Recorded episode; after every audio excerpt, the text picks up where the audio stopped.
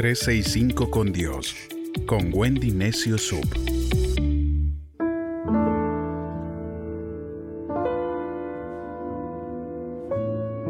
...11 de octubre... ...determinados a terminar... Segunda de Corintios capítulo 8 versos del 10 al 12 en la nueva Biblia viva dice, Deseo sugerirles que terminen lo que empezaron hace un año, porque fueron no tan solo los primeros en lanzar la idea, sino los primeros en ponerla en práctica.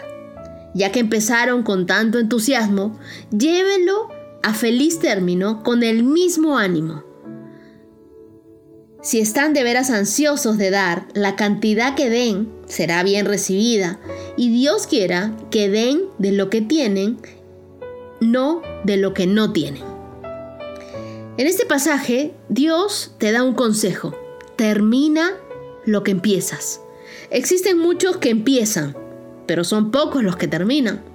Este versículo dice que muchos comienzan al principio del año anhelando, pero no llegan a terminar. El cómo nos vemos en el futuro es la mejor gasolina para perseverar. Siempre habrá obstáculos en el camino, pero cuando tú eres determinado, no te conformas con llegar a la mitad. No te conformas con casi llegar tampoco. Simplemente no te rindes hasta llegar a la meta. Comprométete entonces con terminar. Muchos son de los que quieren que las cosas sucedan, pero no hacen nada para que las cosas sucedan. Jesús terminó la obra. Él dijo, para esto he venido, para terminar la obra.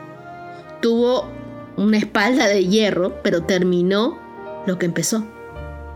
Un corredor nunca empieza una carrera con la cual no está 100% comprometido en terminar. Así que quiero decirte algo, no te rindas. Sí, te lo repito, no te rindas. Todo aquel que ha logrado el éxito ha terminado lo que empezó y no le fue fácil al principio. Albert Einstein, por ejemplo, fue retirado del colegio por lento y probó la ley de la relatividad 99 veces. Vincent Van Gogh no vendió un solo cuadro en toda su vida, pero hoy sus cuadros cuestan millones. Elian Caro perdió 250 carreras de caballo antes de ganar su primera carrera. Abraham Lincoln en la sexta vez fue electo presidente.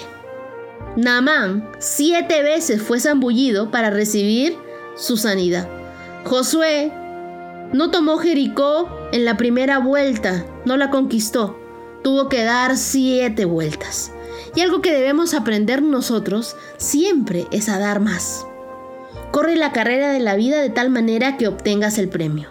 Niégate a verte como un fracasado. Tú no eres un fracasado. Eres una persona que en alguna en algún momento, en alguna circunstancia fracasó. Pero el fracaso no es parte de tu identidad porque Dios no tiene hijos fracasados.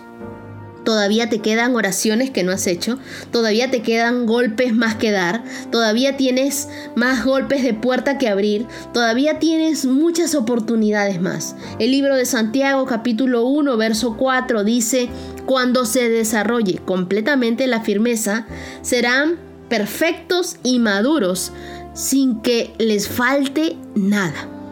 Hace mucho tiempo, un rey colocó una gran roca obstaculizando el camino. Entonces se escondió y miró para ver si alguien quitaba la tremenda roca.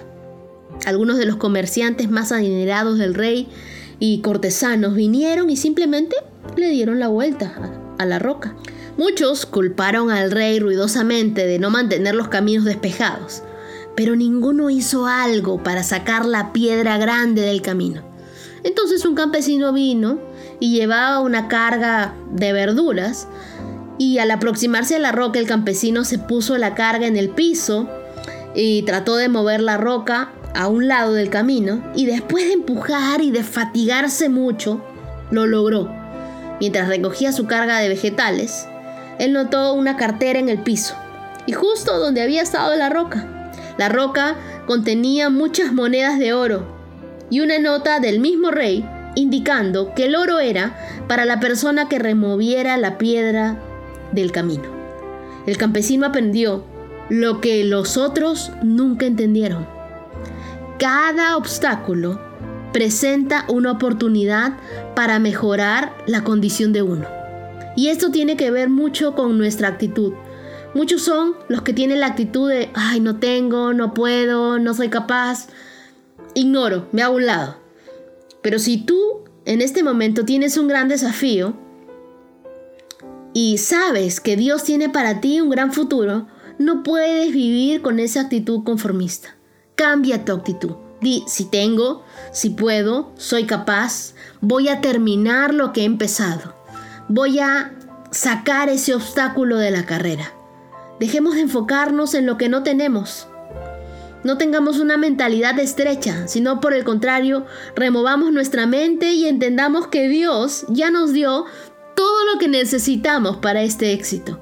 Y no está fuera de nosotros, sino dentro de nosotros. Así que enfrentemos esta vida con esa actitud de ser terminadores, personas que terminan lo que empezaron. Y que Dios nos dé esa perseverancia para que cada uno de nosotros pueda terminar aquello que en algún momento empezó.